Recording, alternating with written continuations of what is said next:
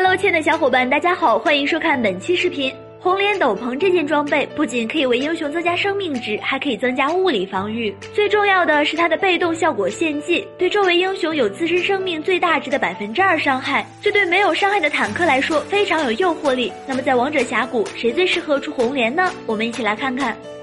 首先是程咬金，程咬金是一个回复能力很强的英雄，本身又是坦克，出一件红莲百分之二的伤害也是很疼的。程咬金会经常性的开大招扛伤害，而如果配合红莲，那助攻肯定拿到手软，说不定还会有意外收获呢。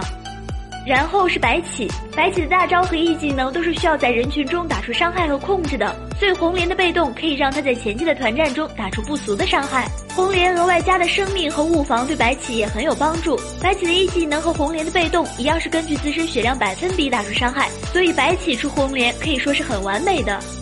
最后是哪吒，红莲斗篷对哪吒而言可以说是量身定做的装备了。其他英雄可以根据场上形势将红莲换成其他装备，而哪吒如果不出红莲，那作用就减少很多。红莲的被动配上哪吒的被动，可以说是天作之合。哪吒开大后，通过自己的被动和红莲的被动，足以秒掉一个脆皮。团战中的被动伤害也是很让人头疼的，不断的去灼烧对面。所以说，就算其他英雄都放弃了红莲，对哪吒而言，红莲是必出的。